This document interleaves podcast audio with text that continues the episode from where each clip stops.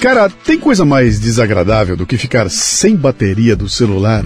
pois é, a Santa Carga criou um negócio inovador para acabar com essa dor e se transformou na micro franquia de crescimento mais rápido do Brasil. Já são quase 600 totens recarregadores de celulares espalhados pelo país. E olha o que ela preparou para sua Black November. Torne-se um franqueado pagando apenas R$ 19.900 em 20 vezes sem juros. Com o modelo inovador da Santa Carga, o pagamento das mensalidades acaba sendo feito pelo faturamento do próprio equipamento. Mas tem mais, ó. Ouvintes do Café Brasil e Leadercast têm um bônus especial de mil reais, tornando a Black November Santa Carga ainda mais irresistível. Você se torna um empreendedor investindo apenas 32 reais por dia. Siga o caminho de muitos empreendedores de sucesso que já alcançam com suas franquias ganhos de mais de 8 mil reais por mês por totem. Tudo isso sem se preocupar com estoque, contratação de funcionários ou aluguel de espaços. Aproveite a Black November em santacarga.vip. Não perca a chance de abrir o seu próprio negócio com a premiada micro franquia Santa Carga. santacarga.vip.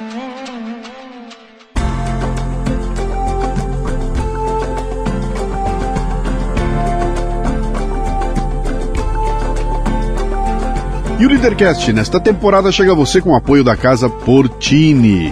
Localizada num bairro no Botafogo, no Rio de Janeiro, a Casa Portini possui uma estrutura de alta qualidade. Aliás, Portini sou eu que falo, né? Eles lá eles falam assim, é, é Portini. Casa Portini. Uma estrutura de alta qualidade para receber eventos privados ou corporativos num ambiente exclusivo e acolhedor treinamentos, reuniões, workshops, jantares e degustações podem acontecer num espaço multiuso.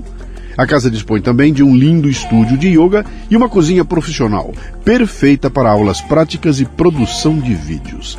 Visite o Instagram, arroba Casa Portini. Se escreve Casa Porcini com C.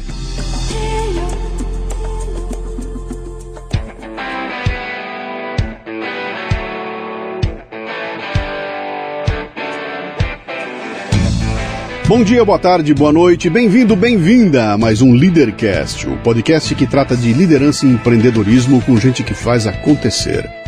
Hoje trazemos Vladimir Pershini, que se graduou em física pela Universidade Estatal de Tomsk, na Rússia, em 1988. Vladimir se tornou doutor em ciências físicas e matemáticas pela mesma universidade em 1993 no começo dos anos 2000, mudou-se para o Brasil, apaixonando-se pelo país e construindo aqui uma carreira como pesquisador e professor na Universidade Federal do ABC. Em 2020, Vladimir naturalizou-se brasileiro.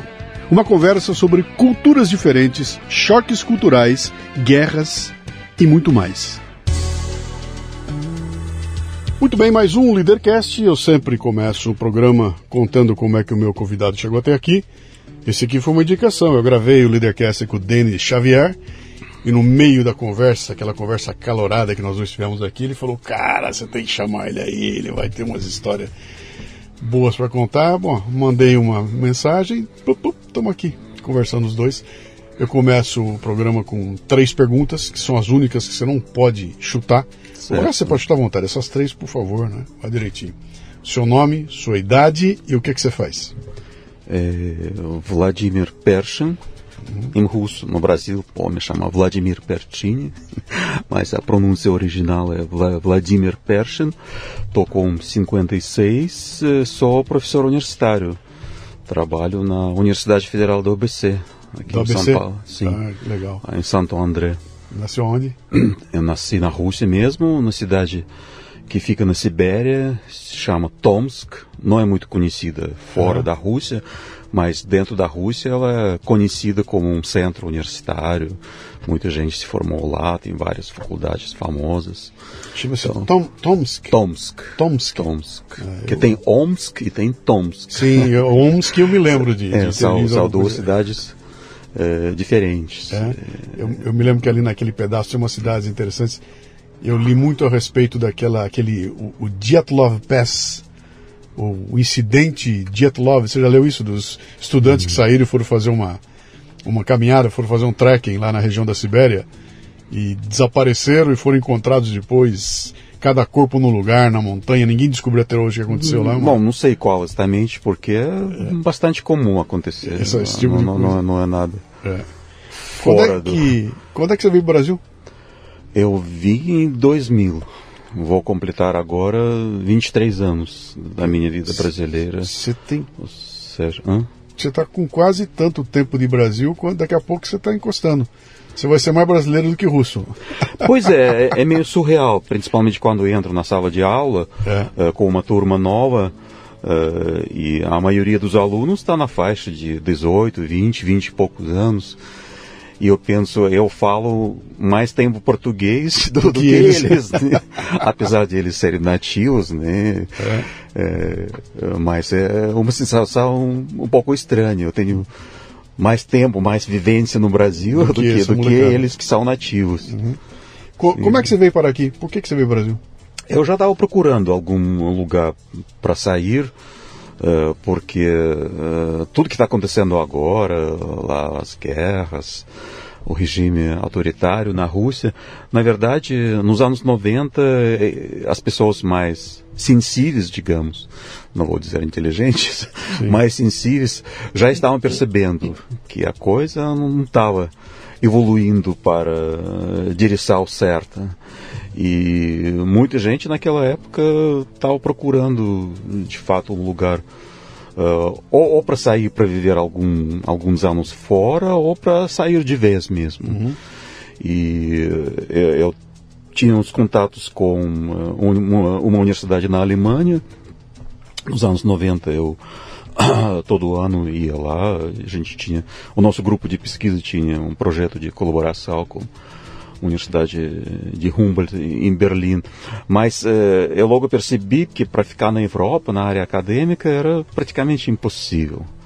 Até eh, porque tem, tinha muito, muito pouco espaço, muita, muita gente muito competente Sim. e muito poucas vagas. Até os próprios alemães, italianos, franceses, naquela época não estavam conseguindo uh, arrumar emprego depois de mestrado, doutorado estavam indo para os Estados Unidos ou para os lugares como o Brasil mesmo, uhum. Austrália.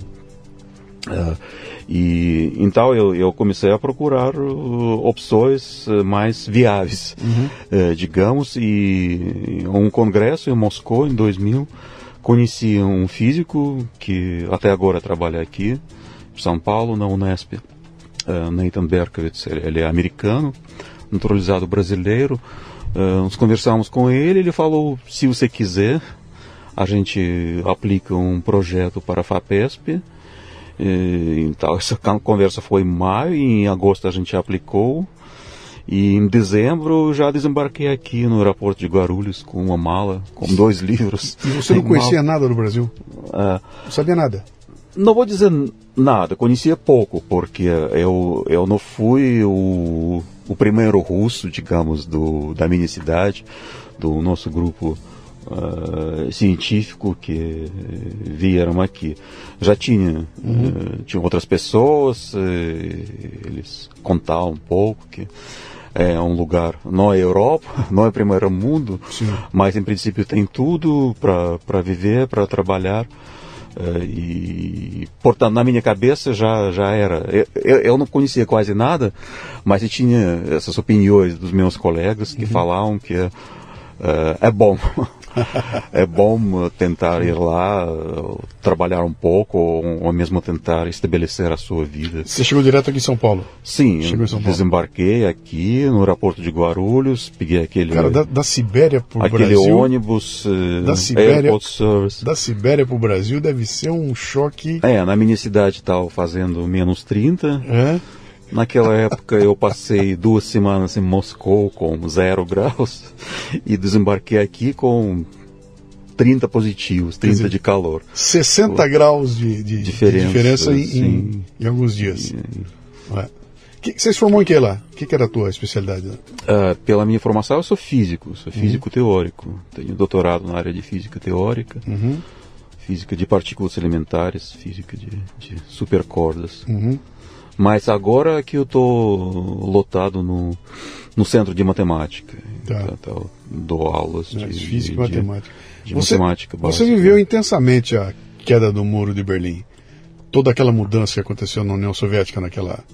Você tinha idade já para entender o que estava acontecendo aquilo? Sim, perfeitamente. Eu nasci em 66. Eu costumo dizer que eh, eu estou vivendo a minha terceira vida. Uhum.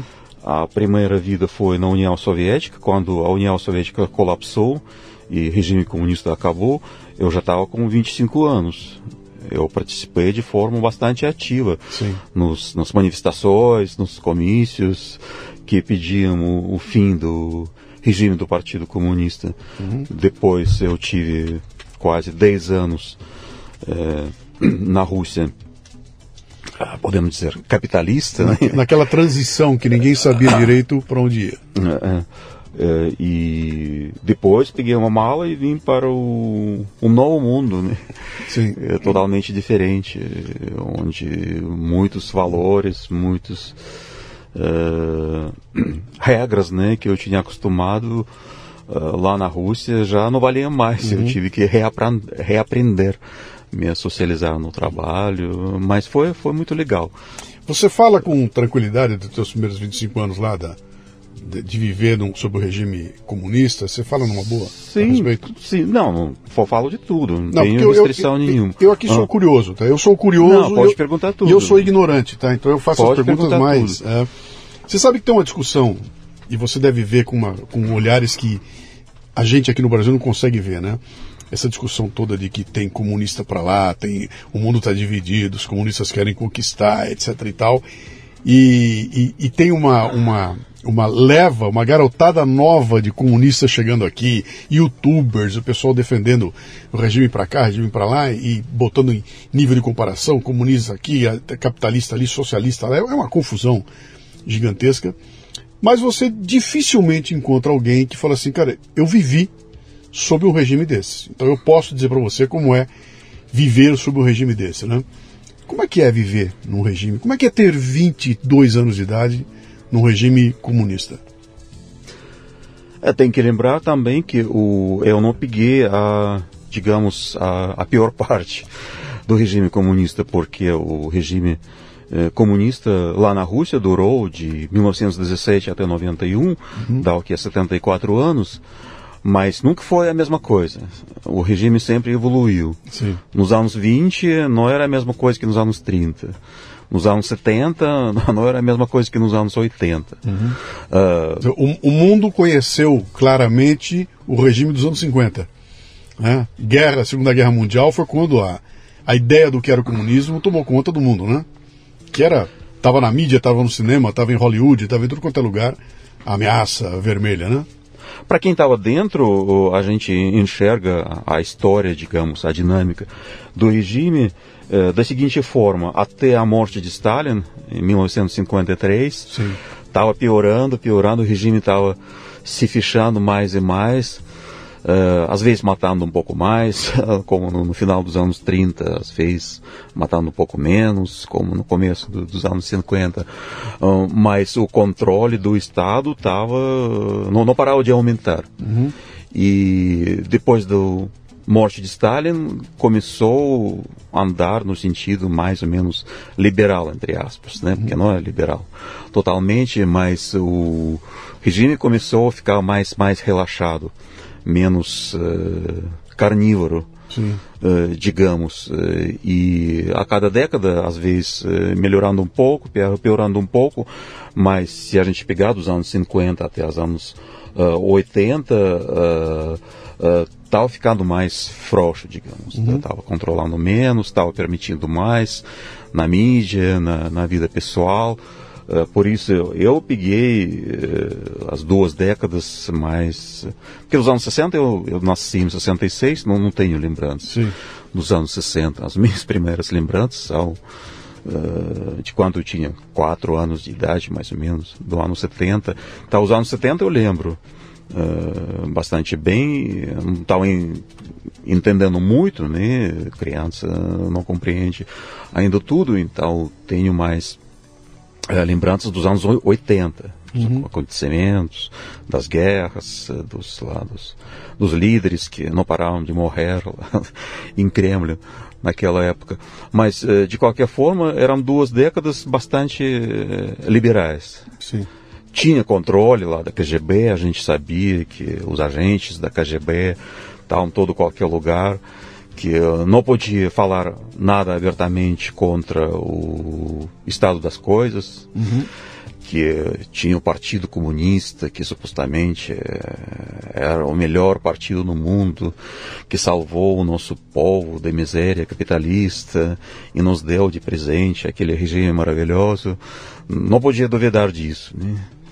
É, mas eh, a gente não, não, não via ninguém sendo fuzilado, ninguém sendo preso. Às vezes chegavam lá uns boatos que algum professor lá da nossa universidade foi demitido porque descobriram que ele frequentava a igreja ortodoxa e distribuía os, os, materiais entre os alunos, convidando para a igreja. Uh, mas também não foi fuzilado, só foi, uhum. só foi demitido. Então a gente uh, não viveu aquele medo né, que o pessoal dos anos 30, 40 uh, viveu mas uh, uh, claro que viver naquele regime eh, era, era, bem diferente daquilo que a juventude uh, vive hoje no Brasil, uhum. pelo menos. O, a diferença principal que a gente praticamente não tinha nenhuma informação de fora do país. Então, os jornais falavam um pouco, né?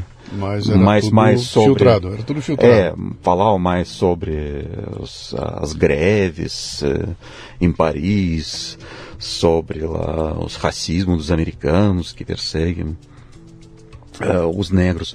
Ou seja, pegar uma coisa mais negativa do mundo ocidental uhum. e fazer um pequeno resumo lá uh, no jornal, na penúltima página do jornal. Uhum. Mas uh, até sobre isso falavam muito pouco.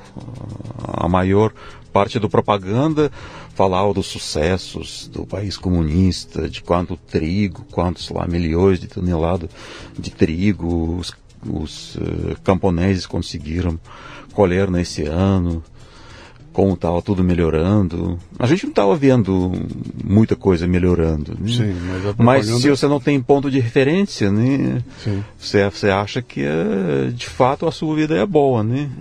Quando você falou agora há pouco aí, que você falou, pô, eu resolvi sair de lá quando eu vi que as coisas não estavam indo para um caminho bom, né? O que, que era esse caminho bom? Eu, eu, eu imagino uma garotada de 22 anos de idade, louca para descobrir o mundo num ambiente onde não tinha acesso à informação do mundo. Como é que é? O que, que te incomodava lá, a ponto de você falar, vou sair daqui? Não, nos anos 90 a gente já uh, tinha o acesso a tudo, né? Eu viajei pela primeira vez, uh, acho que em 96, para um congresso em, em Áustria. No, no, ano seguinte fui para Berlim, para Itália, já comecei a ter contatos na, na Europa. E claro que o, o, choque principal das pessoas que, uh, até naquela época capitalista, que era bem melhor em termos de abastecimento na Rússia, a gente não passava fome já nos anos uh, ah, 90. Mas mesmo assim, chegando lá nos supermercados europeus, vendo todos esses serviços de café, restaurantes, uh, o respeito que uh, os atendentes tinham aos clientes, isso chocava, né? Porque uh, demorou muito na Rússia capitalista mudar o comportamento do pessoal que trabalha no serviço. Uhum. Porque na época comunista, já que não tinha concorrência, né, se chegava a algum café, restaurante, era basicamente, você, você quer o quê? Você vê o quê? Uhum. Quer comer? O que, que você quer comer? Tenho, não, isso eu não tenho. Então. O é que mais você tem? Ah, tá, vai, vai, não sabe ler, tá tudo escrito ali. Que, eu que publiquei tem. outro dia um, um, um, material meu, onde eu estava contando uma pesquisa que uma pesquisadora americana fez. Ela está fazendo em vários países do mundo, era uma pesquisa sobre branding, alguma coisa tinha a ver com comportamento, alguma coisa assim. E ela conta da experiência dela na Rússia, que ela falou, cara, foi um negócio assim inacreditável, porque todo lugar que eu ia, eu preparava para receber as pessoas, então a gente montava a sala, era um hotel, recebia todo mundo, e eu tinha ali no, na, na, sala, eu tinha Coca-Cola, Pepsi-Cola, é, Sprite, água e suco. Né? E quando eu cheguei lá na Rússia, eu encontrei uma situação interessante que as pessoas de lá, elas não olhavam e não diziam para mim o seguinte: eu quero Coca, eu quero Pepsi, eu quero Sprite. No vocabulário delas é o seguinte: ou é refrigerante, ou é água, ou é suco. A categoria refrigerante não tinha separação por marcas, né? Porque ela falava, cara, o pessoal de lá não tinha ainda essa ideia de que Pepsi é Pepsi, é, é, é, Coca é Coca e são duas coisas separadas. Ela era, era uma categoria refrigerante. E ela faz uma, uma explicação sobre essa coisa da, da, da construção de marca, né? Que o, o Ocidente treinado para reconhecer marcas, para ver marcas de coisas, e aquela sociedade que conseguia ver a categoria suco, a categoria água e a categoria refrigerantes, por não ter ainda recebido o impacto da, da, da, da coisa de marcas ali, né? Eu fiquei, achei bem interessante essa. Porque é uma cabeça completamente diferente, cara. Muda tudo, né? Quando você. Não, refrigerante acho que a gente o, sabia, porque Pepsi tinha fábricas na União Soviética. É, mas né? isso que ano? No final, né? No, acho que é, é, sim, é, sim. O, é, ela deve ter 80 e... nos anos 70, alguma coisa assim, quando era bem, bem recente. Nos anos 80 já, já tinham várias fábricas que fabricavam Pepsi. Coca-Cola não. Coca-Cola hum. chegou só nos anos uh, eh, 90, mais pelos filmes americanos. A gente sabia, né, que uhum. Coca-Cola era quase o símbolo do, do mundo livre, né? Quem pode tomar Coca-Cola é quem tem liberdade, né? Quando você, quando você desembarcou aqui, que, que te chocou, cara, quando você chegou no Brasil, cru ainda? Você não falava português antes, você falava russo e inglês. O que, que você falava aí? Sim, sim, porque aconteceu tudo muito rápido, não deu tempo para aprender português. Naquela época não tinha uh, YouTube, né? É, eu comprei um, um, livro, livro texto de, de português. É, acho que é o único que eu consegui achar na, lá na Rússia. E quando cheguei aqui no Brasil, me falaram jogar fora. Uh, porque era português de Portugal. De Portugal. É, porque lá, a primeira página fala é. rapaz e rapariga, então, então fala, não, isso você, você não vai falar aqui uh, no Brasil. Então não deu de fato para aprender quase nada. Uh, me ajudou o fato que eu comecei a trabalhar um ambiente acadêmico, Instituto de Física Teórica da Unesp lá, todo mundo falava inglês, né? Uhum. Mas o meu chefe, ele foi muito firme comigo, ele falou, não, os primeiros dois meses eu não quero nenhum trabalho de você, você vai aprender português. Tá, eu quero que em dois meses você fale português. Sim. De forma básica lá, mas fale. E de fato eu consegui. Mas voltando à sua pergunta, né, o que, o que me...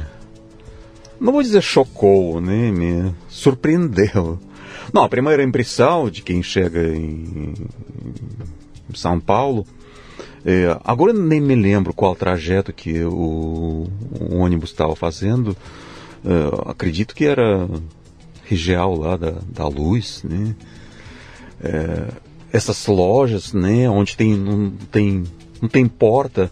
Só levanta a persiana e pronto. Uhum. E entra e um monte de produtos na porta das lojas. É, não deve ser coisa específica para o Brasil, para a América Latina. Acredito que o Oriente Médio também deve funcionar mais ou menos assim. Uh, mas eu nunca tinha visto daquilo. Né? Para mim, o rua de comércio era uma parede com várias portas. Você entra uma porta e vê o que você precisa. Uh, essa, essa mistura que não tem uh, divisão entre a rua e o dentro, né? Sim. Parece que o mundo é um só, né? Sim. Uh, porque lá, por causa da, do, do, nosso clima, né, o, o ato de sair para a rua é bem mais sério do que aqui. Sem aqui dúvida. vocês coloca chinelo e vai na esquina comprar alguma coisa, né? Lá na Rússia, não. Na Rússia, você se arruma dependendo do, da estação, coloca Sim. um casaco uh, bem, bem quente. Na Sibéria, então, eu imagino como é que é, porque uh, as temperaturas lá eram aquilo que você falou, é 30 abaixo de zero, era, é normal? Não, já é considerado frio até, até, até, até pra gente. Uh, mas, enfim, a primeira coisa que me chamou a atenção foi, foi isso, porque parece que aqui o, o mundo é um só, né? Tá tudo, tudo, andando na rua, se misturando. Sim. E, bom, tipo físico também é diferente. Eu lembro no, no primeiro dia, é, não tinha WhatsApp, tinha e-mail, né? Quando eu cheguei, me abriram lá conta de e-mail, eu mandei lá para minha amiga, minha colega do departamento uh, da Rússia. Aviso que eu cheguei, ela fez um pedido, falou: vá lá para a rua, olha, e a primeira impressão, uh, olha para a gente, o que, que você acha do povo? E sem pensar, me, me escreve, o que, que você acha? Porque depois você vai esquecer isso, vai se acostumar. Sim. A primeira impressão. Então, seis horas todo mundo foi embora, uh, era perto da Avenida Paulista, na rua Pamplona, duas quadras da Paulista. Eu sabia que lá ficava o Paulista, né? Eu sozinho, sem falar praticamente uma palavra em português, eu fui procurar um lugar para comer, saí para Paulista, um monte de gente saindo do trabalho, um monte de homens de terno e gravata, e fiquei olhando e é, bom os brasileiros ouvintes não, não vão gostar provavelmente. A minha primeira impressão eu escrevi para minha amiga uh, amiga eles têm cara de bandido todo mundo é um jeito mais é. não sei mais é. é. solto de andar o, o tipo físico talvez é, tenha sido alguns preconceitos que eu tinha na cabeça, uhum. porque na Rússia um arquétipo de bandido é alguém do sul, uhum. da Rússia, dos países lá, do Tajiquistão, Uzbequistão, do, do Armênia, da Geórgia. Da República de Chechênia e, e, o, e, o, brasileiro, não que seja igual, mas se aproxima no tipo físico àquele povo do sul, né? Uhum. Então, não, não senti nada violento, todo mundo estava uma, o maior paz andando, né? Mas uh, essa foi a minha primeira impressão, que uhum. de fato eles têm tipo físico diferente. Eu preciso mudar os meus conceitos.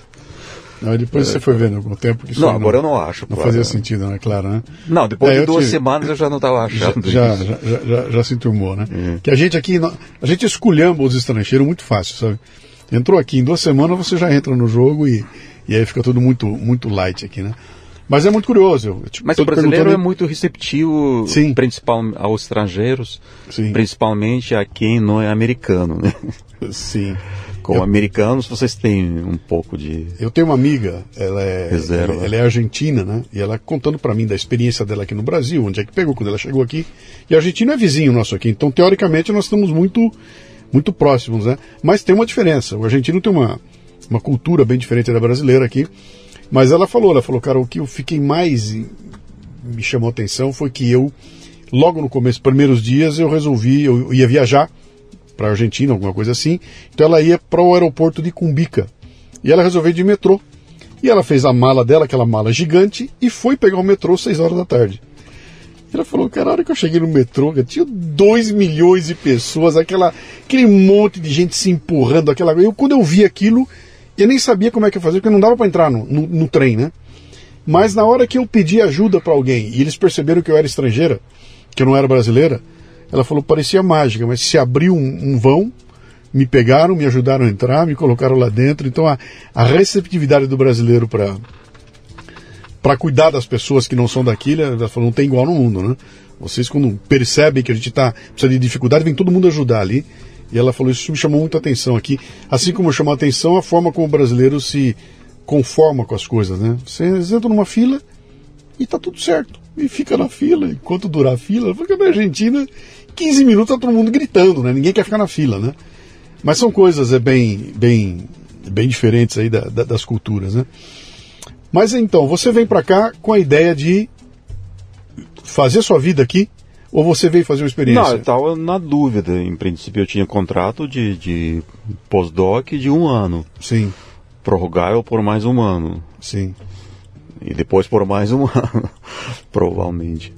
Uh, então eu gostei, resolvi prorrogar por mais um ano e depois meu chefe falou que na verdade eu teria direito a há quatro anos no total, cada ano prorrogando. Eu fiquei o segundo ano, o terceiro ano, mas já no segundo ano acho que eu tive meu dia de do dia do fico, né? Sim, o que, é o que, que foi? O que que te, o que que te... Por que você deixou a família inteira lá?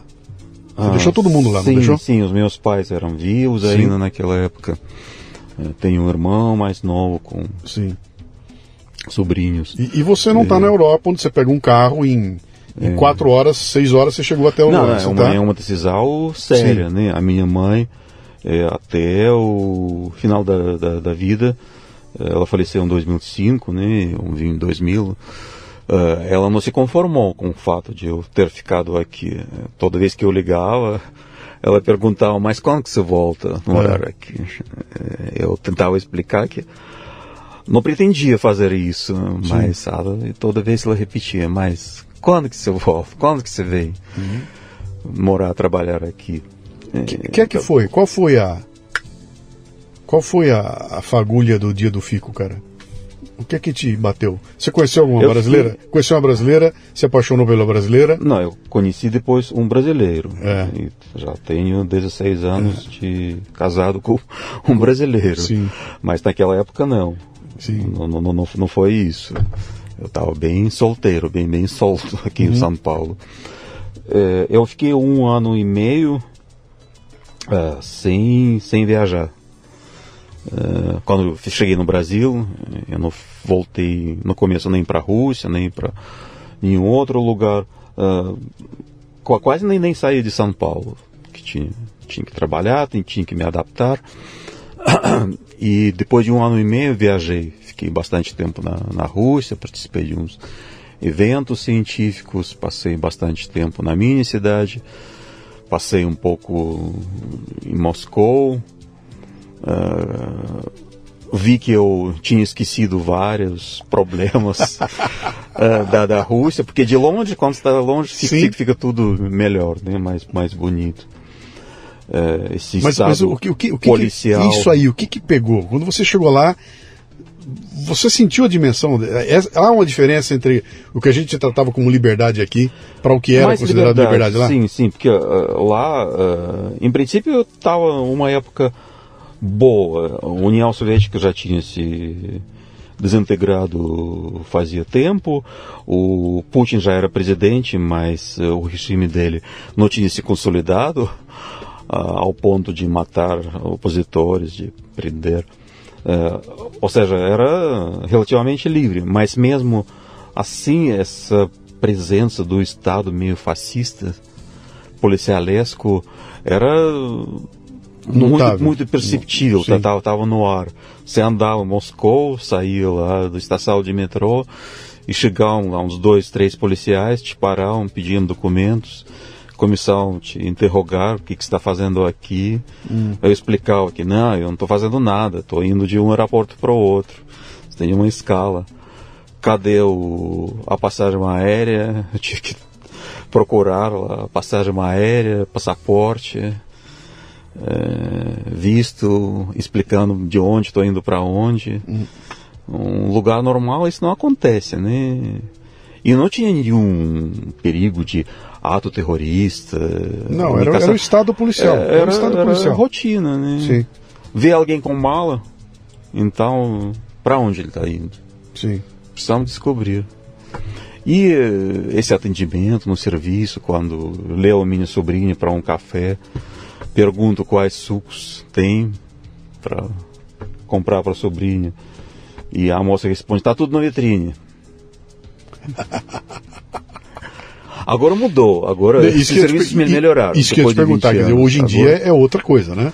É, é, é, outra história. vez, nós fomos 2019, bem antes da pandemia, né? Uhum. Moscou, São Petersburgo, os serviços são impecáveis, todo mundo simpático. Uhum capitalismo funciona. Sim. Demora, né? Mas uh, funciona. Eu, eu tive então, em Murmansk em 2008.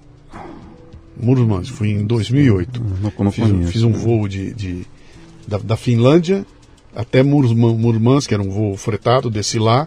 E é ali que eu conheci. Pela primeira vez eu botei o pé na Rússia, né? E começou a bagunça aqui, porque para pegar o visto aqui já foi uma confusão. Para conseguir o visto aqui, fui para lá. E, e eu tinha essa impressão toda, sabe? De uma, era, cheguei lá num lugar que tinha meio desenho que eu imaginava. Cinza, tempo ruim, tempo muito ruim, e uma cidade bem é, é, Não era uma coisa, como você falou aqui, tudo para fora, tudo na rua, tudo colorido. Não tinha isso. Era uma coisa mais acinzentada. Depois eu fui perceber que era em função do lugar que eu estava. Eu estava lá perto do círculo polar ártico, então não tem como querer solão e tudo mais, né? Mas eu é, vi uma coisa. que eu não conheço pessoalmente, mas hum. pela hum. imagem que eu tenho, não, não é um lugar que eu que gostaria de conhecer. Curtiria, né? Mas eu vi uma coisa interessante lá que me chamou muita atenção. O, eu não sei se você vai. Eu acho que você vai captar o que eu vou dizer aqui. Eu vi que o russo tem uma esculhambação parecida com o brasileiro. É aquela história seguinte, cara, vamos dar um jeito aqui, vamos, enfia um palitinho aqui, bota uma fitinha aqui, dá um ah, e faz funcionar. Sim, sim, e faz funcionar. Então não tem frescura, vamos fazer funcionar e, e dar seu jeito. Aquele, sabe o jeito, o jogo de cintura, né? Eu senti isso muito nos russos, cara. Muita, muita. Depois que você se aproxima e começa a beber com eles e conversar, parecia que eu estava falando com um brasileiro, porque a esculhambação é muito parecida, né? No, no bom sentido, um, tá? no bom sentido. Uma mesa, um alemão, um americano, um brasileiro e um russo. Ficava claro. É, um brasileiro já vai fazer amizade com o russo, Na hora. Com, com certeza. Muito mais com o russo do que com os outros lá, né? Uhum. Porque tem essa, essa. Parece que havia uma afinidade, embora sejam duas. E outra coisa, o, o russo você ouvindo o russo, às vezes parece que tem alguém falando em português em algum lugar, dá umas, dá umas pegadas do russo ali, né? Mas vem cá, você vem para cá e você mergulha no mundo da, da no mundo acadêmico. Você veio para ser professor, foi isso ou ser pesquisador e depois virou professor? Sim, eu tive bolsa de pós-doutorado, um projeto de pesquisa com esse professor americano uhum. que até agora trabalho lá na Unesp. É, uh, mas quando resolvi em 2001, né, quando voltei lá da Rússia, abri a janela depois de 36 uh, horas de viagem, olhei para São Paulo, essa fiura, todos os prédios, todos diferentes, todos desalinhados. Alguma coisa dentro lá do meu coração deu um clique. Uh, eu quase chorei naquele momento e pensei, ah não, eu quero ficar aqui. Apesar de tudo, apesar de bagunça, dessa fiura de São Paulo, eu não quero voltar para a Rússia. Cê, eu quero ficar aqui. Você entendeu o que foi esse chamado? O que foi? Por quê? Não, acho que mais, mais liberdade de, de ser quem você quiser. Uh, não tem nenhuma força opressora do Estado uh, te controlando, te perseguindo. Uhum. Uh, essa abertura do povo. Não Sim. vou dizer que os brasileiros tenham me ajudado muito, mas também ninguém, ninguém olha para você aqui, como na Alemanha, e pergunta: você veio fazer o que aqui? Porque eu tenho amigos na Alemanha, por exemplo, que moram lá agora já faz 40 anos, né? Uhum. Mas eles nunca vão se sentir alemães de verdade, né? Eles têm amigos, colegas alemães, Uh, mas sempre tem uma linha divisória entre quem é alemão e quem não é alemão. Sim. Vocês podem viver aqui sem problema. Mas você está no meu país. O país é, é meu. É, isso. Vai isso. devagar. Mas hum. vocês nunca serão. nunca farão parte lá do, do mundo alemão. Né? Ou seja, algo invisível, uma barreira invisível. É, nunca desaparece. Uhum. No Brasil, não. Ou pergunta, ah, esse sotaque é de onde? Ah, sou russo. Ah, eu achei que isso era do Rio Grande do Sul. Ah, eu sou da Bahia. Aqui, é. vir de um outro país é a mesma coisa que vir de um outro estado. Uhum. Lá, de, de, de, de, Minas, do, do Nordeste. Eu estou especulando com você essa uhum. história toda de entender o que, que te trouxe, como é que você ficou aqui, porque eu, eu, faço um trabalho bastante grande aí com os podcasts e tudo mais para botar na cabeça da molecada aí para dar valor para essa coisa chamada liberdade, né? Então você tem um negócio na tua mão chamado liberdade que como nenhum de vocês nunca perdeu, você não sabe o que é não ter. Quem não sabe o que é não ter não dá valor, né? Então vem aí um sujeito agora com a, essa história que aconteceu no Brasil aí de o Estado começar a ocupar espaço, medidas que são draconianas, indo contra a Constituição e tudo mais, e de repente começa a aparecer uma negociação, né? Cara, me dá um pouquinho da tua liberdade que eu vou te dar uma, um conforto Uh, fica, em, fica parado em casa que eu vou salvar a sua vida. Uh, deixa de falar tal coisa que eu te dou um dinheirinho. E as pessoas começam a negociar a liberdade porque nunca perderam. Não sei não, o que é não é ter. Muito, muito perigoso. Então, e aí, e aí você vem de um lugar onde você experimentou, entre aspas, você já pegou o final, mas o que é não ter e vem para um lugar onde você tem essa liberdade, né? Essa, essa oportunidade de vivenciar os dois lados, quase ninguém teve no Brasil. A gente não sabe o que é viver um regime sem liberdade. E quando vem alguém com um canto da sereia, como está acontecendo agora, fica muito fácil você abrir mão, né? E dizer, não, deixa, é, é pelo nosso bem. E você vai perdendo liberdade aos pouquinhos, né? É uma sensação muito ruim quando você está em um país uh, sentindo que há uma força uh, oculta, ou às vezes nem tão oculta, que controla absolutamente tudo. Controla o governo central, uh, controla o governo nos estados, nos municípios, que é, é, a mesma força só, não tem briga, concorrência, uhum. como aqui no Brasil. Aqui é, ninguém controla tudo. Né? Um partido pode controlar o governo federal, Uh, mas entre os governos dos estados ele não tem tanta representatividade. Né? Uhum. Só outros partidos indo para municípios também coisa muda. E se subir o morro do Rio de Janeiro é outro controle. Sim. É outra sim, história, sim, é outro, outro, mundo, outro né? poder. Né? Sim. E uh, na Rússia, de fato, a gente nos anos 90 uh, presenciou e participou no processo de diversificação quando, por exemplo, o governador do, do meu estado tinha um candidato para uh, prefeito uhum. e ele perdeu. E uh, ganhou um cara que era meio estranho, era acusado em coisas estranhas, com drogas ilícitas, eh, ninguém sabia se era verdade ou não. Mas, enfim, ele ganhou. O povo apostou nele uhum. e, e, ele ganhou. Foi muito legal. Depois descobrimos que era tudo mentira sobre ele, mas foi muito legal sentir que nós, eh, de forma totalmente mágica, jamais eh, vista na nossa vida, nós podemos nos unir com as pessoas desconhecidas da cidade, né? Contra o governo estadual Sim. e eleger alguém uh, diferente. E ele ficou dois, dois lá, o como se chama, dois, dois mandatos, e, e, oito anos. Isso seria impensável nos anos 70, 80? Não, não podia nem pensar 70, nisso. 80 não tinha eleição. Sim. Quer dizer, é, não, eu digo o seguinte, ritual eu, eu, tinha, mas não, não tinha escolha. Sim, eu, eu, né? digo o seguinte, nem tanto a eleição em si, mas o fato de vamos nos juntar não, para ir contra não, esse organismo. Não, não nem pensar. Alguém. Não, não tinha nem, nem mídia, era, era tudo controlado. Sim. Se juntar como? Nos Sim. anos 90 a gente se juntava através dos jornais, né? Porque por mais que a minha cidade não, não, não é seja muito grande, 500 mil habitantes. Uhum. Não é vilarejo, né? Onde você conhece todo mundo. Você, como você mobiliza as pessoas em apoio a algum candidato? Sim. Precisa de, de algum veículo, né? A internet ainda estava eh, nascendo, praticamente era inexistente. Então eram jornais, jornais independentes que surgiram naquela época, que, uhum. que se abriam para as discussões, né, onde as pessoas iam. Jornais e televisão também, os canais independentes, a mídia, né. Uhum. Precisa de algum veículo. Se você não tem nada, se o Estado controla tudo, como que você vai achar outras pessoas que pensam uhum. da mesma forma como você? Sim.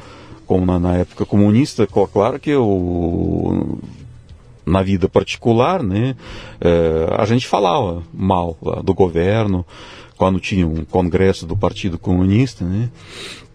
E camarada Brezhnev, que estava mais para lá do que para cá, já mal falava. Uh, na escola, no trabalho, a gente precisava fazer discursos que ah, o grande camarada Brezhnev uh, anunciou novas medidas que vão melhorar tudo, mas na vida particular não. Uh, a minha mãe lá ligar para vizinha fala, tá assistindo televisão, tá vendo horror, horror, já nem, nem consegue mais falar, esse maluco. Uhum. Uh, ou seja, a gente não tinha uh, respeito verdadeiro aos líderes comunistas. Mas não podia sair era... na rua com a camiseta escrito abaixo. Não, abaixo não, não era, era não tu, tudo entre os amigos. Uh, era tudo atomizado, digamos. Né? Uhum. Né? Não, não, tinha como juntar força para fazer absolutamente nada. Era tudo uhum. controlado. Então, a vida era assim. Uhum. Era uma versão oficial que a, a mídia vendia, a uhum. propaganda. Você está ouvindo o Leadercast, um podcast voltado para liderança e empreendedorismo. De onde veio este, tem muito mais. Por exemplo, a minha mentoria MLA, Master Life Administration, um programa de treinamento contínuo em que reunimos pessoas interessadas em conversar sobre temas voltados ao crescimento pessoal e profissional. Comunidades online oferecem conexão, compartilhamento, apoio, aprendizado e segurança. O MLA é mais do que isso. É um mastermind para profissionais, com encontros mensais, presenciais e online, promovendo uma sensação de comunidade e uma troca muito valiosa de experiências. Olha, tem vagas disponíveis. Se você se interessa em estar comigo, acesse mundocafebrasil.com e clique no link para saber mais.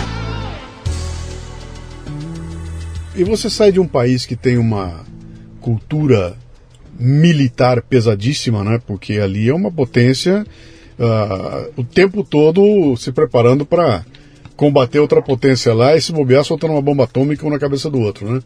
E vem para um país aqui que tem carnaval, cara. Onde a gente aqui, eu estou preocupado para saber se vai ter cerveja no fim da tarde ou não. Não tem foguete para cair em cima de mim, não tem nenhum vizinho para me atacar. Nós estamos num, numa outra, é uma outra pegada aqui, né? Quando você olha hoje para o que está acontecendo lá, você vê essa situação de Rússia, Ucrânia e tudo mais, né? Você consegue entender que tem uma cultura russa beligerante, ou isso tem a ver mais com quem está no governo, o povo russo não é assim? De deixa eu te explicar melhor aqui. Se você pegar o Brasil e você for para o Rio Grande do Sul, ali tem uma cultura beligerante. O gaúcho é de briga, cara. Se você for para o Recife, em Pernambuco, eles são de briga. Que são os dois pontos Sim. do Brasil onde teve luta, teve guerra. O Brasil foi invadido lá embaixo, foi lá em cima. Então ali aquele povo guerreou. O resto do Brasil não teve isso, né? nunca aconteceu guerra nenhuma. Então a gente é muito bonachão aqui, né? E a, e a Rússia tem um histórico de, de guerras lá que é uma, faz parte da, da, da, história dela, né? Você consegue ver isso na cultura do povo, na, nas, nas decisões que são tomadas, do que está acontecendo agora com a Ucrânia? Mas eu não sei se esse histórico de guerras está relacionado tal diretamente ao. É, como que eu digo? Uh, a esse hábito de, de, hábito agressivo, né, de homens brigarem uh, entre si. Uh, porque na, na, Europa também teve muito guerra, né? Sim. né? Todo mundo Sim. viveu em guerra. E você vê que as pessoas não são tão agressivos como, como na Rússia. Uh, Para mim, a agressividade russa tem muito mais a ver com uh, opressão do Estado, já que o homem se sente uh, frágil diante da força do Estado, ele extravasa brigando com os outros homens, né, uhum. ou com a mulher em casa. Uh, acho que isso é mais uh, a raiz da nossa agressividade assim uhum. tradicional que que eu, que eu achava até que era um pouco uh, mito, um, um, exagero, né?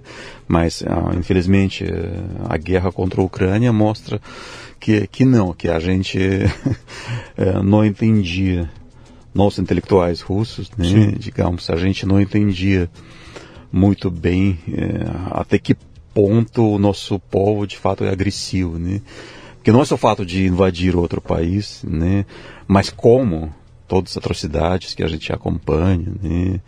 fuzilamentos arbitrários, estupros, saques, né? É, de fato a gente não, não esperava é, em 2022 é, ver isso é, do nosso povo. Uh, mas uh, falando de agressividade, Sim, sim, o russo é mais agressivo, claro, que o brasileiro. O brasileiro também tem sua agressividade de, de outra forma, né? Por, por, exemplo, se você comparar número de homicídios, né? Por 100 mil. Sim. É, no Brasil, o que? Uns, uns 30 por 100 mil. Na é, Rússia é, não é, chega nem, nem a 10, né? Não, não é melhor lugar da Europa, né? Mas deve estar uns 8, 10. Uhum. Ou seja, três vezes menos, né? Sim. Uh, não tem tanto crime armado para alguém sair te assaltando na rua. Uh, são mais brigas entre conhecidos, brigas de trânsito. Uhum. Ou seja, para um, um, homem russo bater outro homem é, é bem mais fácil do que para um brasileiro bater outro brasileiro. Sim. E isso vem desde criança, né? Uh, os alunos nas escolas russas uh, mais, mais velhos humilham mais novos. Tá, tá, tava melhorando um pouco isso, mas assim, na minha época era comum uh, pessoal mais velho pegar umas moedinhas dos mais novos, que uhum. os mais novos levavam para o lanche, para algum salgado, né? E voltavam para casa sem nada, né? Porque algum marmanjo pegou tudo. Uhum. É, e, se, se, você for ver isso aí, é uma, é uma representação da pressão do Estado, né? Eu, vou pressionar para baixo. O mais forte pressionando o mais fraco faz uma escada na sociedade, né? É uma rua de, de, de dois é, de, de, dois sentidos, Sim. né? O Estado oprime, aumenta a agressividade do povo, mas o Estado foi criado pelo povo. O Estado também, uhum. ele não caiu da lua, né? É o povo russo que criou uh, Estado daquele estilo uh, opressor. Uhum. De fato, a, a, violência nua e crua uh, é bem mais presente historicamente na, na Rússia, uhum. que aqui você sente. Até quando você desembarca lá no aeroporto de Moscou, não sei quando você foi lá na não, Rússia, você foi, percebeu. Não, foi, eu percebi. Uh, isso, isso está no ar pela forma Sim. como as pessoas, com os casais que passam do lado, conversa. O que, que você falou? O que, que você quer? É, e aqui a, no Brasil, a, todo mundo simpático, pelo menos superficialmente. A, quantidade de vezes que eu tive que mostrar meu passaporte lá. Não, não estou falando. Não, mas, eu, eu, não, eu, eu não entendi o que você está dizendo. Eu estou dizendo mais assim, do, aquela coisa do, do de, de, uma cultura onde o, o termo não é bem esse, mas onde essa, essa postura policial de controle, ela está presente em todo lugar. Todo mundo controla, é, parece que é um controle. Eu fui lá, minha, fui entrar, já fui, tomei um toco já da mulher que me atendeu lá, não, não teve, bom dia, seja bem-vindo, nada disso, foi, falei, opa, tô, que, que grossura, né? Mas não era uma grossura, esse é o jeito de ser uh, do pessoal lá. Então há uma cultura nessa que você até falou, né? O atendente não tem nenhum interesse na tua época lá de te de explicar o que tem aí, ah, que isso tá lá na. Você se vire, né? Então havia uma, uma certa grossura no trato que aqui no Brasil não tem. O cara te recebe, bota uma cervejinha na frente lá todo mundo vira amigo, né? É uma eu... necessidade de se mostrar importante. Acho que a gente tem, no fundo, no fundo, hum. um pouco de insegurança, né? Parece que se, se a gente Sim. Eu estou me incluindo, é, mas eu, eu, acho que eu não sou assim, né? Mas Sim. Assim, como, representante do povo russo, né? posso dizer que a gente tem um pouco disso. Se, se eu tratar bem alguém, parece que estou mostrando a minha fragilidade. Sua vulnerabilidade, né? É, para eu me sentir lá é. mais seguro, mais forte, eu preciso humilhar o outro uhum. de alguma maneira. Eu estava achando que isso estava diminuindo, estava melhorando. Uhum. Mas eh, com a situação atual, né, está dando vários passos para trás. Sim. Atualmente a sociedade russa, hum, pelo que eu posso julgar, daqui de longe não está em, um, em um bom estado. Não tá num momento bom. Eh, nesse sentido. Não, está tá bem doente a sociedade. Você veio para cá e mergulhou no, no, no mundo acadêmico, você veio como pesquisador, não é isso? Entrou no pesquisador. Como postdoc, sim. É, cara, posso estar errado, tá? Eu não conheço, não sou do, do, do, do, ramo aqui, mas, cara, não vai ser do Brasil que vai sair a, a nova, o, o Nobel de Física. O, não, não vai ser daqui, não é? Aqui, aqui, me parece que as condições aqui não são as melhores, né? A gente não pra, tem controle isso. disso. Não, né? então, isso que eu queria te perguntar, né? Quer dizer, uh, quando eu olho, eu falo, onde é que estão acontecendo as coisas? Se eu, tivesse, se eu, eu sou um físico e quero trabalhar num lugar onde tenha suporte, eu vou para fora, cara. Eu vou para os Estados Unidos, eu vou para algum lugar onde ah, me parece que há essa, essa. Você tem os fundos, você tem condições, você tem uh, o trato. Aqui é meio maltratado, né? Você não tem a condição toda. Como é que você ficou aqui, cara? Eu estou errado nessa minha. Quem faz a, o desenvolvimento da ciência acontecer é o ser humano, é a pessoa em si, ou é o ambiente? Ou essa, esse suporte? Que peso tem essas coisas, cara? Mas acho que eu não tinha muito a ambição de virar um grande físico. Né? Eu estava só querendo achar um lugar para eu viver uhum. com, com tranquilidade. É, é, claro que quem quer construir uma carreira na área de ciência, estar lá na ponta, tudo, o Brasil não é o lugar mais indicado. Sem dúvida. É, é, mas, mas também eu, eu, eu não quero falar mal do Brasil nesse ângulo. É, o Brasil está é, comparando com muitos outros lugares, está tá muito bem. O, o, a vantagem do Brasil é, é, o tamanho. O Brasil é muito grande uhum.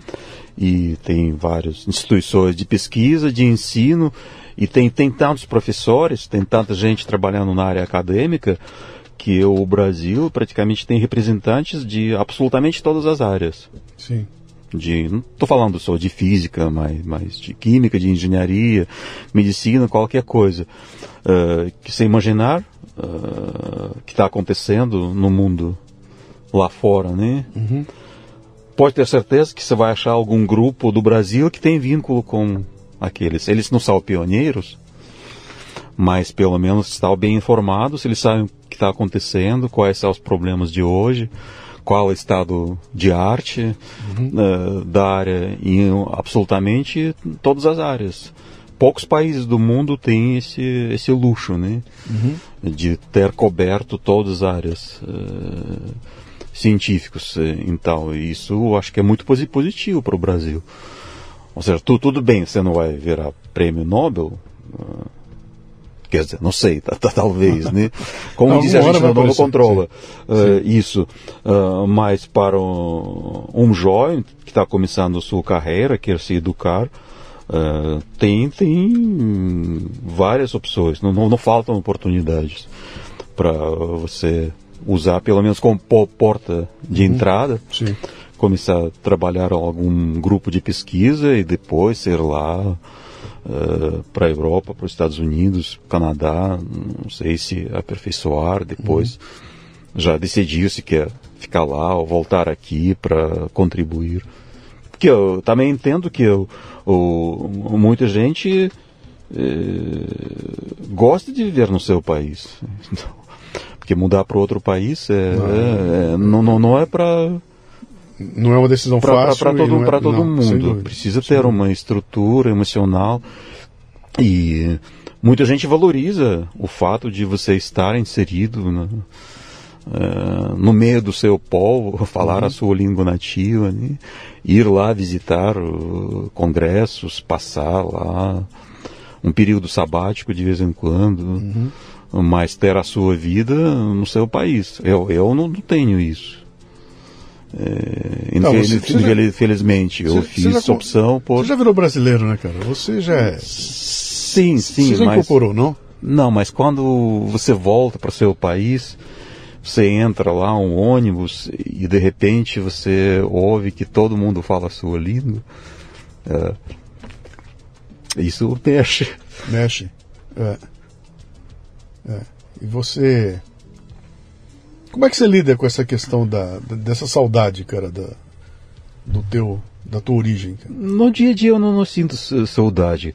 Eu falei que quando você pisa lá, você sente, né? Sim. Quando você é, entra em contato com as suas raízes, né? Uhum. Mas isso passa, isso é coisa de um instante, né? Uhum. E... Você trouxe gente de lá para cá? Não, eu. Ou influenciou pessoas? Não, às vezes eu ajudo quando alguém me procura. Eu falo, agora com o início da guerra, né? Uhum. A, a FAPESP, a Fundação de Amparo de Pesquisa daqui de São Paulo, teve um projeto para trazer uh, pessoal da Ucrânia, da Rússia e Bielorrússia. Sim. E um cara da minha cidade escreveu para mim onde que ele consegue achar alguém da área dele. É, eu indiquei para ele lá na Unicamp, vai lá, escreve para o pessoal do Unicamp ele conseguiu achar e desde fevereiro ele está aqui trabalhando. Assim, uhum. já a família veio visitar. Então, nesse sentido, sim, quando precisa ajudar alguém, é, dar uma indicação, uhum. explicando como as coisas funcionam. É, quando vim em 2000 aqui, eh, saindo da Rússia, o meu salário de lá, e eu já tinha doutorado. Eu trabalhava como professor universitário com doutorado. Era 200 dólares. Seria o quê? Mil reais, né? Em preços, é, em preços de hoje. É, aqui no Brasil seria isso aí, mil reais. Salário, mas, mas, salário mínimo. Mas é relativo, né? O que, eu não sei o que você compra com 200 reais na Rússia comparado não, com o que compraria preços, com mil aqui. Os preços serão já praticamente idênticos. Uhum. Tá? Talvez uns 30%, 50% diferentes. Mas o. O salário era baixo, não era, vezes, era muito baixo. Sim. Ou seja, o salário era vezes menor. Sim. Né? Uma ordem, digamos, menor, né? comparando com os professores daqui. Uhum. E, e, os preços, talvez 20%, 30% menores. Então, era, era incomparável a situação. Eu, como postdoc, comecei a ganhar vezes a mais. Sim. Claro que eu tive que pagar um, um aluguel, uh, plano de saúde, sim, mas uh, mesmo assim, aqui o salário dava para viver com dignidade, uhum. lá não. Então eu, eu não diria que era uma maravilha lá, pelo ponto de vista eh, econômico. E uh, também a economia russa basicamente é petróleo, né? Sim. Porque a Rússia, o que, que a Rússia atual faz? Uh, todas as fábricas lá que foram construídas na época soviética foram uh, demolidas, eu né? Uma, uma, a empresa que eu trabalhei tudo. era uma indústria de autopeças global e surgiu a oportunidade de, de ela incorporar umas fábricas de, eu não me lembro se era de cardan, era uma fábrica de algum produto qualquer, ligado com a metalurgia na Alemanha Oriental. Assim que caiu o muro, caiu o muro, começou a se expandir e aí saiu uma caravana. E um, um amigo meu aqui do Brasil foi junto lá para visitar a fábrica que a gente poderia comprar, né? Ele voltou horrorizado, né? Ele falou, cara, não tem. As máquinas são dos anos 50, a tecnologia é tudo muito. Comparado com o que nós temos aqui, não dá nem para chegar perto. E aí ele conheceu o, o, gerente da fábrica e ele notou uma coisa interessante que o gerente da. Tinha acabado de acontecer a, a liberação, era coisa de um ano, um ano e pouco, tinha caído o muro, né? E ele falou que chamou minha atenção é que o gerente da fábrica andava na camisa dele, ele tinha uma coleção de canetas coloridas, de várias cores, né? E aquilo ele tinha o maior orgulho, e ele me contou que aquilo ele comprou quando caiu o muro, ele, atra ele atravessou pela primeira vez para o outro lado, e ele saiu da Berlim Oriental e foi para o Ocidental. Ele falou, e eu atravessei de lado, e eu comecei a andar na rua e comecei a ver aquelas vitrines, como eu nunca tinha visto, Passei a noite sentado numa praça, né? E no dia seguinte eu comprei essa coleção de canetinha colorida e isso é o meu, é o meu, é, é, digamos, era o momento dele, dele descobrir o outro lado da, do muro, né? O Estado russo é muito, muito arcaico, né? Uhum. É praticamente feudal, medieval, né? Contém um grande feudo. Sim. E ele, tá, ele tem representantes nos estados de... É, é, a, a, nomenclatura não acabou? Não, não, ela tem ressurgiu, versão, ressurgiu. Tem uma versão nova dela lá. São amigos, os amigos do rei. Sim, então, sim. Eles têm faculdades especiais onde eles formam. Sim. Tem a academia de presidente, chamada, que forma os, os novos burocratas. Uma, uma elite. Tá. Você dá aula há quanto tempo aqui? Há 20 anos já? Hum, sim, eu comecei, eu fui concursado em março de 2004. Falta pouquinho. Então, daqui uns uhum. meses eu vou completar 20 anos, tá. sim. Já passou pela tua mão, então, umas, umas três gerações de brasileiros, três ou quatro gerações de, de brasileiros já Não, passaram da molecada, de né, como passa, contar. É, uma geração é. 20 anos, né? Então, mas você tem... Como é que você está vendo essa molecada nova que está chegando lá, cara? Você quando olha essa garotada nova, a, a, eu digo assim, a matéria-prima que está chegando na tua mão hoje, como professor, você está vendo uma garotada mais antenada, menos antenada, essa, essa garotada está mais conectada com o mundo, mas em compensação está menos é, é, preparada para o que está acontecendo aí, o nível de, de, de demanda que você tem na sala de aula, o nível de interesse da garotada, como é que você vê essa, é, é difícil fazer algumas generalizações, porque também eu trabalhei em dois lugares bastante diferentes. Uhum. De 2004 a 2012 eu trabalhei em Minas, na Universidade Federal de Itajubá, que é uma universidade tradicional de engenharia, principalmente engenharia elétrica, esse pessoal que trabalha lá, Eletrobras, grandes empresas, a maioria lá da, dos diretores, são todos formados pela Federal de Itajubá. Eles têm uma rede de amizades pelo Brasil inteiro, ex-alunos de lá. E desde 2012 eu trabalho aqui na Federal do ABC, que é uma situação meio que experimental. A gente tem um esquema totalmente diferente de universidades tradicionais. Pessoal que entra lá, faz vestibular, uh, no momento de vestibular não escolhe a profissão, não escolhe o curso específico. Eles entram tal de bacharelado de ciência e tecnologia, teoricamente que igual para todo mundo. O primeiro ano é igual para todo mundo? Como é que é? Três, três primeiros anos. Igual. Que tá. acabam virando, às vezes, quatro e cinco. Né? Sim. Teoricamente são três anos. E depois eles escolhem bacharelado de física, de alguma engenharia, de química. E tem parte de ciências humanas também. Eles entram. Uhum. Bacharelado de ciências humanas e depois eles escolhem políticas públicas, relações internacionais, filosofia é, etc. E é, não tem noção de turma. Sim. Aqui na, na, Federal do ABC. Outras federais é, mais tradicionais, pessoal vai durante quatro, cinco anos fazendo todas as matérias. Alguém se perde, alguém novo Sim, entra. Mas o núcleo, mas tá o núcleo continua, eles se formam, eles colocam placa lá no prédio da universidade, uhum. turma do ano tal cinco em cinco anos eles vão lá para se encontrar, uhum. é, mantém amizade o resto da vida. E nessa modalidade que a gente tem na Federal do ABC, isso não existe. Lá para ir para uma aula é como ir para um sessal de cinema. Você escolhe para onde eu vou. Esse semestre eu vou me matricular turma tal. Você sai lá um horário, outro horário e lá sai totalmente é, diferentes as pessoas. Então deve, não, não, se forma essa. Deve ter um currículo mínimo que a pessoa tem que fazer. Sim, mínimo, tem, tem né? uns que disciplinas é seletivas depois, uh, mas uh, ninguém escolhe as mesmas disciplinas. Uhum.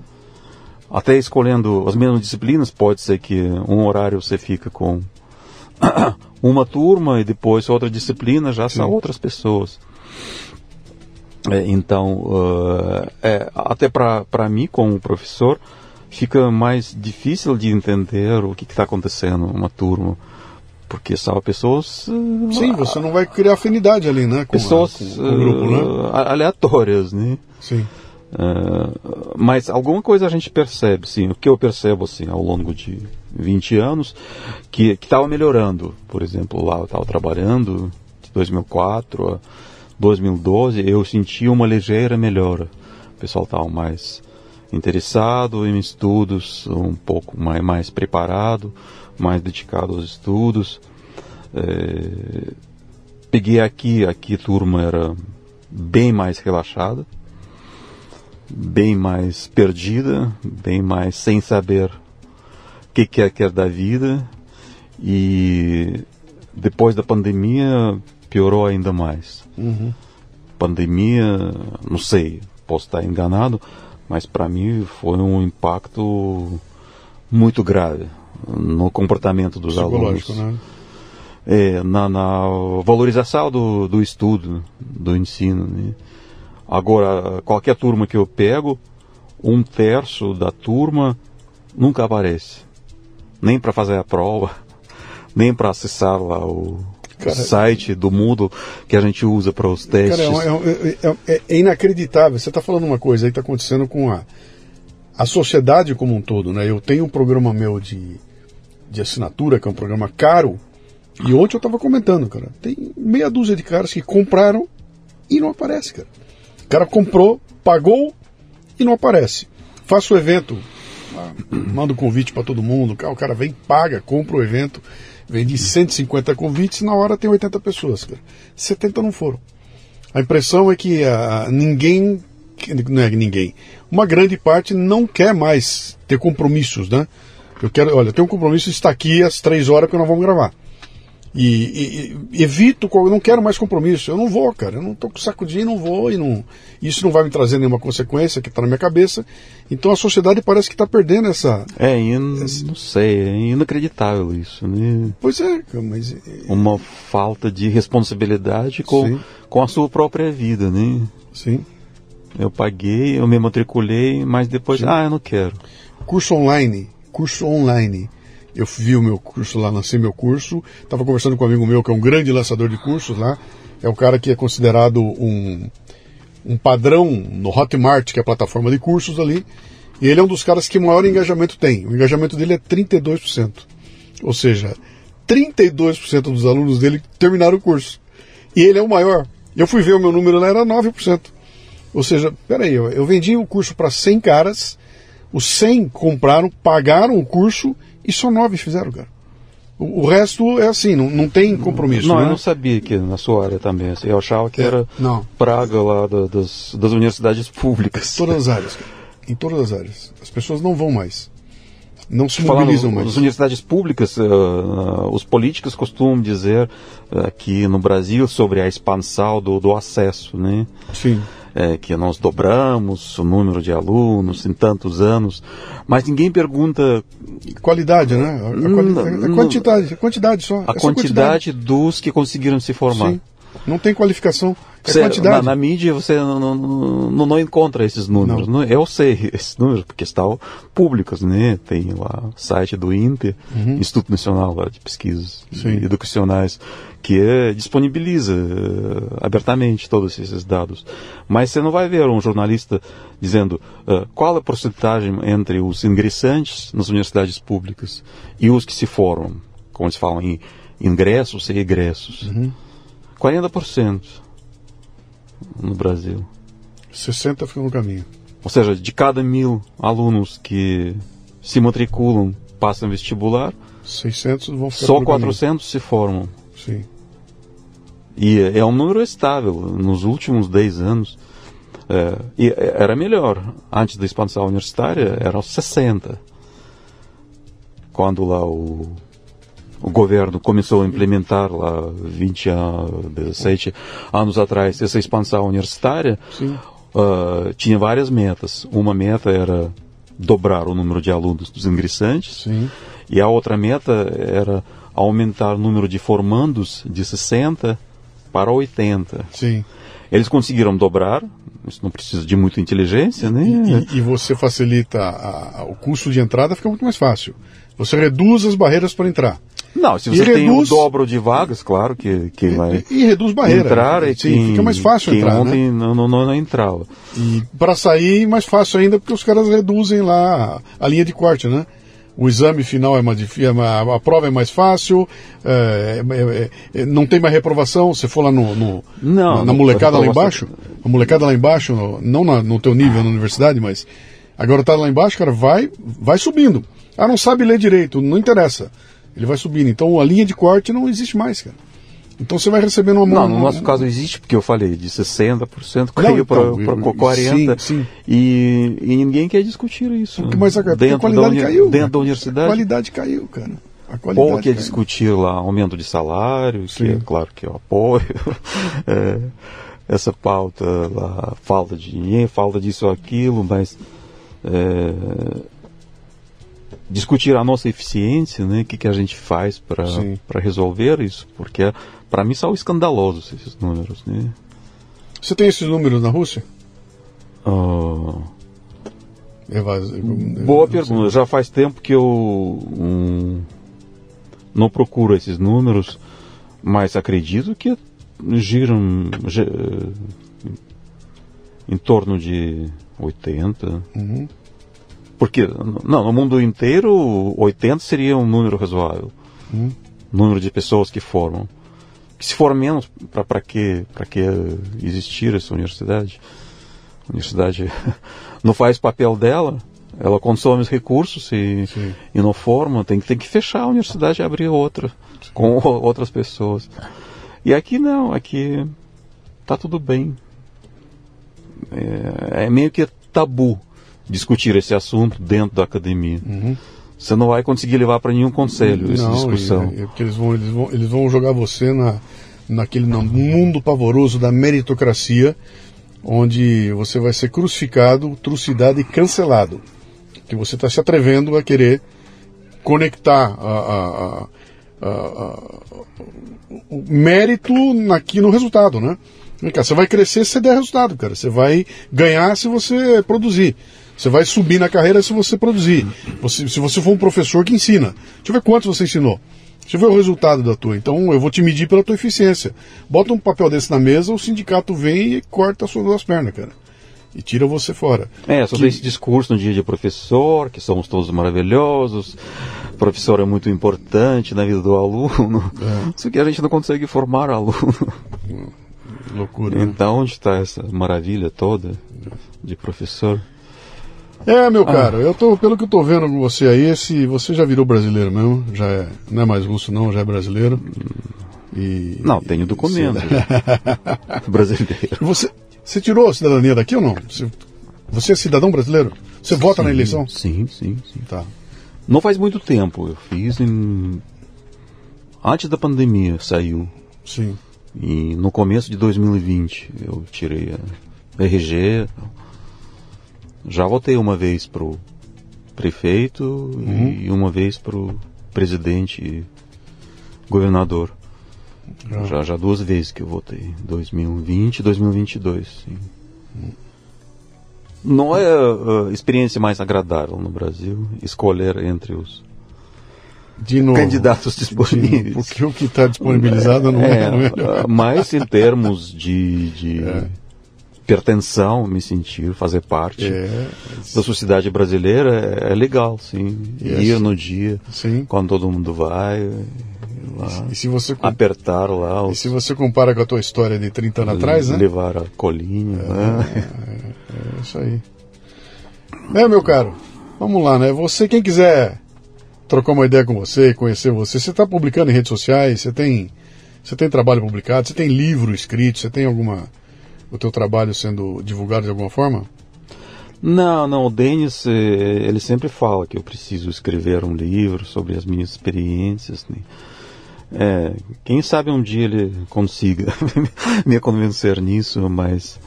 Não, eu tenho redes sociais, mas eu uso só para minha vida pessoal mesmo. Para postar para onde fui, Sim. que eu vi. Com, com a guerra na, o início da guerra na Ucrânia, eu passei a postar um pouco no começo sobre as visões que eu acho corretas né, da situação, porque eu acho que muita gente aqui no Brasil estava meio perdido Como é que vai terminar aquilo lá? avaliação. Ninguém que vai sabe, terminar? ninguém sabe. Ontem eu vi o. Putin sugerindo um cessar-fogo humanitário entre Israel e o... Não, você não pode acreditar em nada que ele fala. Ele fala. é, ele sugere, mas ele nem, nem, nem expressou as condolências aos mortos lá É? no- nos ataques no, no, no Israel. Todos os presidentes do mundo inteiro mandaram alguma carta, né, alguma nota.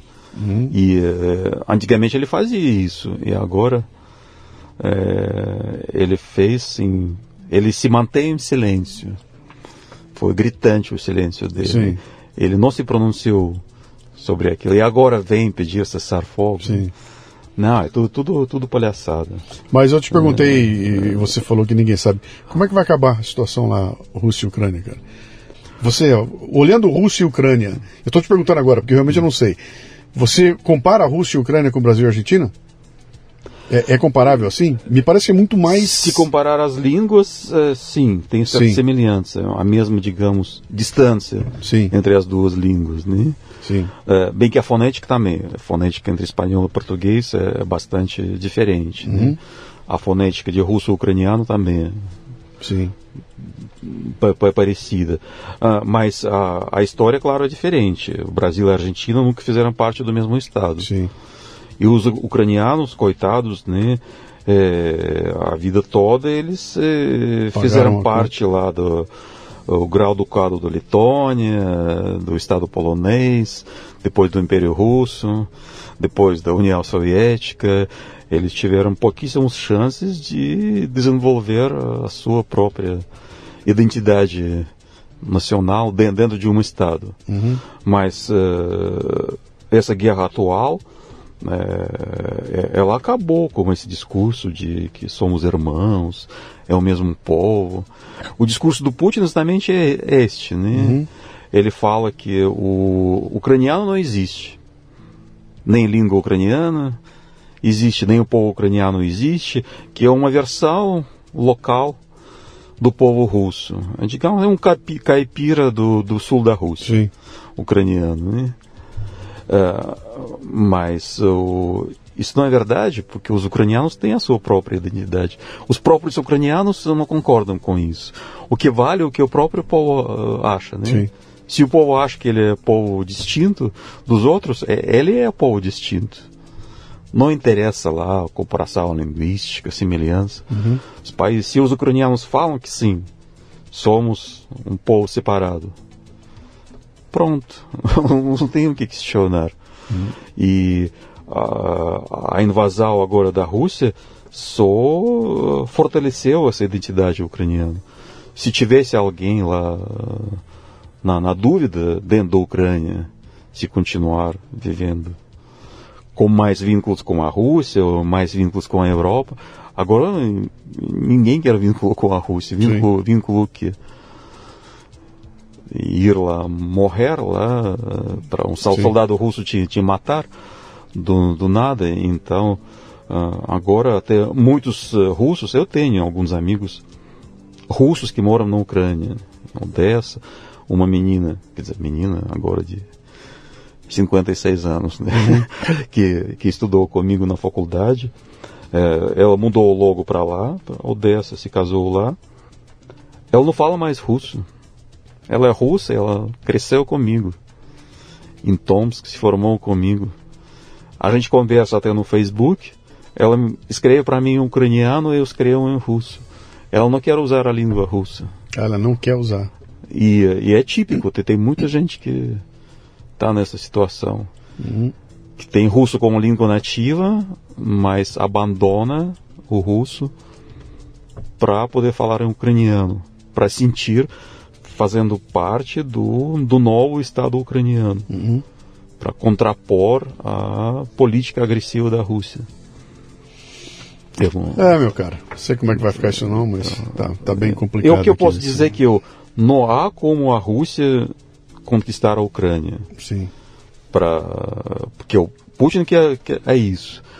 Ou, ou que a Ucrânia faça parte abertamente da, uh, da Rússia, ou que seja uh, o Estado formalmente independente, mas de fato dependa uh, politicamente da Rússia. Né?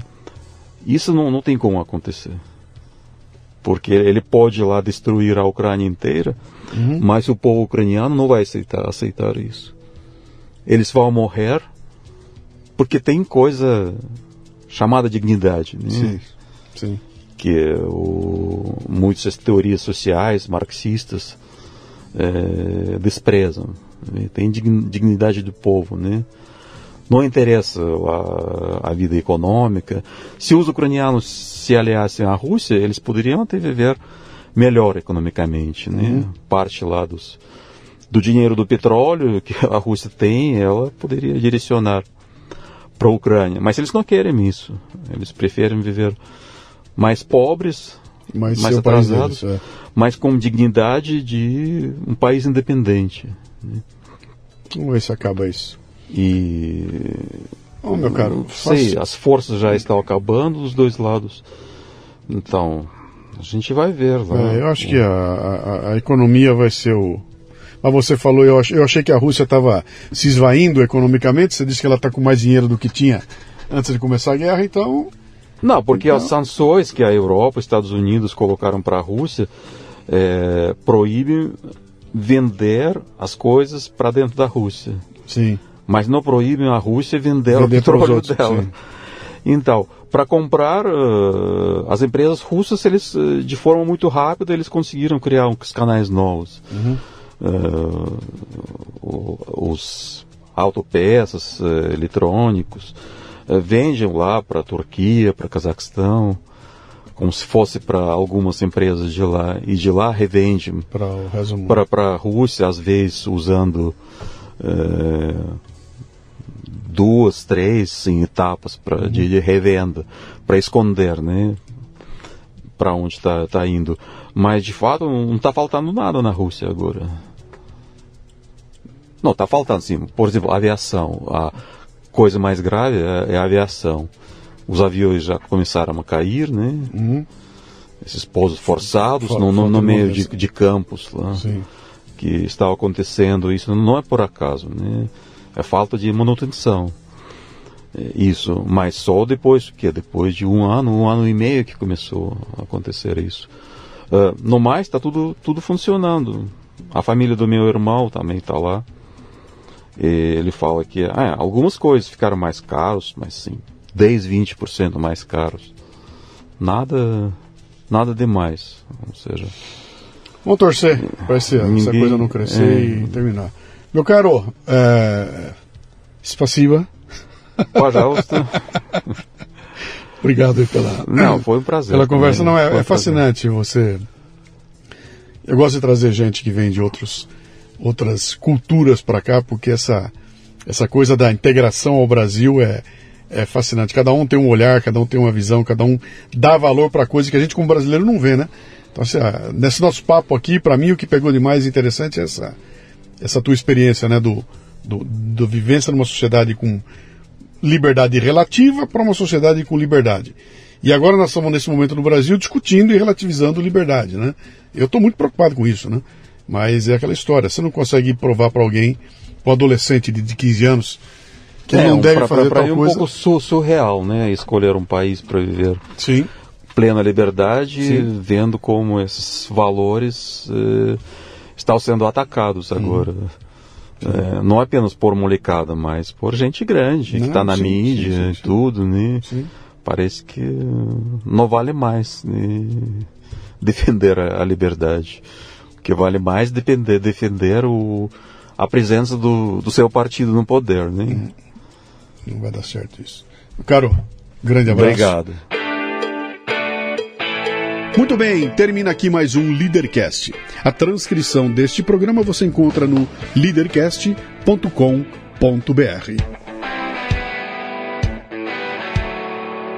Você ouviu o Leadercast com Luciano Pires. Mais uma isca intelectual do Café Brasil. Acompanhe os programas pelo portal cafebrasil.com.br.